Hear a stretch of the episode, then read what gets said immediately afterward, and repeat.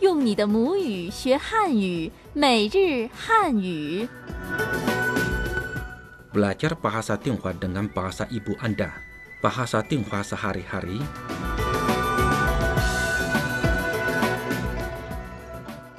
巴萨定华 sehari-hari pelajaran ke-8 berbicara tentang orang lain. Halo, selamat berjumpa dalam acara Bahasa Tionghoa sehari-hari. Saya pengasuh acara ini Wang Lei. Dan saya Jeps, Hao. Dalam pelajaran yang lalu, kita telah belajar bagaimana bertelepon dalam bahasa Tionghoa. Yuk kita mulai saja sekarang. Kalau saya akan menelepon ke rumah manajer Liu, apa yang terlebih dulu harus saya katakan? Bila Anda ingin bertanya, apakah manajer Liu ada di rumah? Anda boleh mengatakan, Wei, Liu Jingli zai jia ma? Wei, Liu Jingli, Chai Jia Ma. Betul. Tapi sayangnya dia tidak ada di rumah sekarang. Lalu saya ingin bertanya lagi, kapan dia pulang? Anda boleh mengatakan, Ta shenme shihou hui lai? Ta senme seho hui lai. Kapan dia akan kembali? Ta shenme shihou hui lai? Ta senme seho hui lai. Lalu bagaimana kalau saya ingin memintanya menelepon saya kembali? Anda boleh mengatakan, 请他给我回个电话。请他给我回个电话， Tolong supaya dia menelepon kembali kepada saya. 请他给我回个电话。请他给我回个电话。 Benar. Sekarang mari kita dengarkan dialog dalam pelajaran yang lalu. 喂，刘经理在家吗？他不在家，他什么时候回来？我也不知道。请他给我回个电话。好的，我的电话是八七六五四三二一。好的，我一定转告他。 Oke, demikian kita telah mengulang pelajaran yang lalu. Dan apa saja yang akan kita pelajari hari ini? Saya rasa akan sangat berguna belajar untuk saling mengenal, karena saya telah berkenalan dengan banyak teman di Tiongkok. Oke, mari kita mengikuti tugas untuk pelajaran hari ini. 你妹妹是做什么的？ Apa pekerjaan adik perempuanmu? 你觉得他怎么样？ Menurut Anda, bagaimana dia? 她很漂亮， Dia sangat cantik. 她特别聪明。 Dia sangat pintar. Bila Anda berbicara tentang orang lain, barangkali Anda ingin tahu apa pekerjaannya. Apakah Anda merasa dia cakap dan pintar? Betul, ini sudah lumrah. Sekarang saya ingin bertanya, apa pekerjaan adik perempuanmu?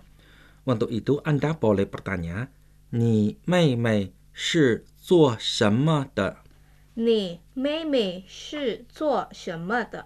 你 artinya kamu, Ni, 妹妹 artinya adik perempuan, Mei Mei 是 artinya adalah shi Zuo artinya bekerja atau mengerjakan. zuo Sema berarti apa? shenme De di sini adalah partikel.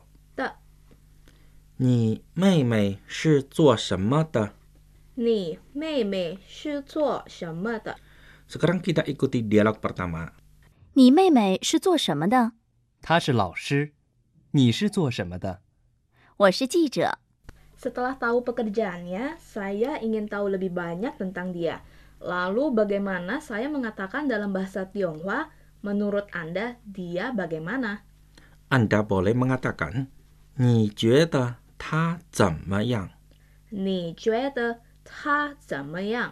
觉得 adalah ekspresi informal untuk menyatakan merasa atau menurut hemat. Jue de 他 berarti dia. ta 怎么样 berarti bagaimana. yang? 怎么样 di sini digunakan untuk menanyakan pendapat tentang sesuatu. yang? Menurut Anda, bagaimana dia? 你觉得他怎么样？ Ni jue de ta yang? Sekarang mari kita dengarkan percakapan mereka dalam kehidupan sehari-hari. Dialog kedua, 你觉得他怎么样？她很漂亮，她特别聪明。 Baik. 你觉得她怎么样？她很漂亮。她很漂亮。她 artinya dia, 她很 artinya sangat, 很漂亮 artinya cantik. 漂亮。 Ya sangat cantik. Ya, 她很漂亮。她很漂亮。 Mari kita dengarkan percakapan ini sekali lagi. Dialog kedua, 你觉得她怎么样？她很漂亮，她特别聪明。 Oke, dia sangat cantik. 她很漂亮。 masih ada satu lagi kalimat yang menurut saya Kalimat apa itu? dia sangat pandai. 她特别聪明。她特别聪明。她 artinya dia. 她特别 artinya sangat atau luar biasa. 特别 Cong Ming artinya pandai. 聪明。 Dia sangat pandai. Ada baiknya kita mendengarkan lagi dialog kedua. Dialog kedua. 你觉得她怎么样？她很漂亮，她特别聪明。 Terima kasih Anda telah memberitahu saya bagaimana memuji seseorang dalam bahasa Tionghoa. Tapi saya lupa bagaimana kita harus mengajukan pertanyaan atau minta pendapat orang lain. 你觉得他怎么样? Menurut Anda, bagaimana dia? 你觉得他怎么样?你觉得他怎么样? Lalu bagaimana kita mengatakan dia sangat cantik dalam bahasa Tionghoa Wang Lei? Kamu boleh bilang, 她很漂亮.她很漂亮.她 artinya dia. 很 artinya sangat. 她很漂漂亮.亮 cantik. Dia sangat cantik. 她很漂亮.她很漂亮. Lalu, bagaimana kita mengatakan dia sangat pandai dalam bahasa Tionghoa? Kalau tidak salah, ta 特别聪明。 Bagus. Kita hampir lupa kalimat pertama dalam pelajaran hari ini. 你妹妹是做什么的?你妹妹是做什么的？ Lalu, bagaimana bertanya, apa pekerjaanmu? 你是做什么的？ Nah, mari kita dengarkan lagi percakapan dalam pelajaran hari ini selengkapnya. 你妹妹是做什么的？她是老师，你是做什么的？我是记者。你觉得她怎么样？她很漂亮，她特别聪明。 Baik, sampai di sini kita mengulang pelajaran hari ini. Berikut adalah puspa ragam budaya Tiongkok. Maskot Olimpiade Beijing 2008 adalah lima boneka lucu yang disebut Fuwa. Warna dan ilham tentang Fuwa berasal dari lima lingkaran Olimpiade serta citra binatang yang sangat disukai di Tiongkok. Bentuk lima boneka itu berupa ikan, benda besar, antelop, Tibet, dan burung layang-layang serta bara Olimpiade. Nama boneka-boneka itu Pei Pei, Jing Jing, Huan Huan, Ying Ying, dan Ni Ni. Kalau digabung berarti selamat datang ke Beijing. Sampai di sini pelajaran kita untuk hari ini. Seperti biasa, ada sebuah kuis untuk Anda. Bagaimana Anda mengatakan apa pekerjaannya dalam bahasa Tionghoa?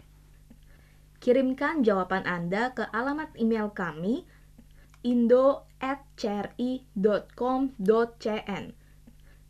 Untuk informasi lebih jauh, silakan kunjungi situs web kami di http garis miring dua kali indonesian.cri.cn. Saya Jeps, sampai jumpa. 再见。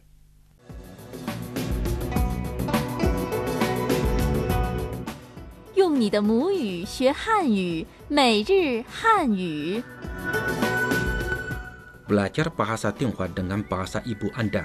Bahasa Tionghoa sehari-hari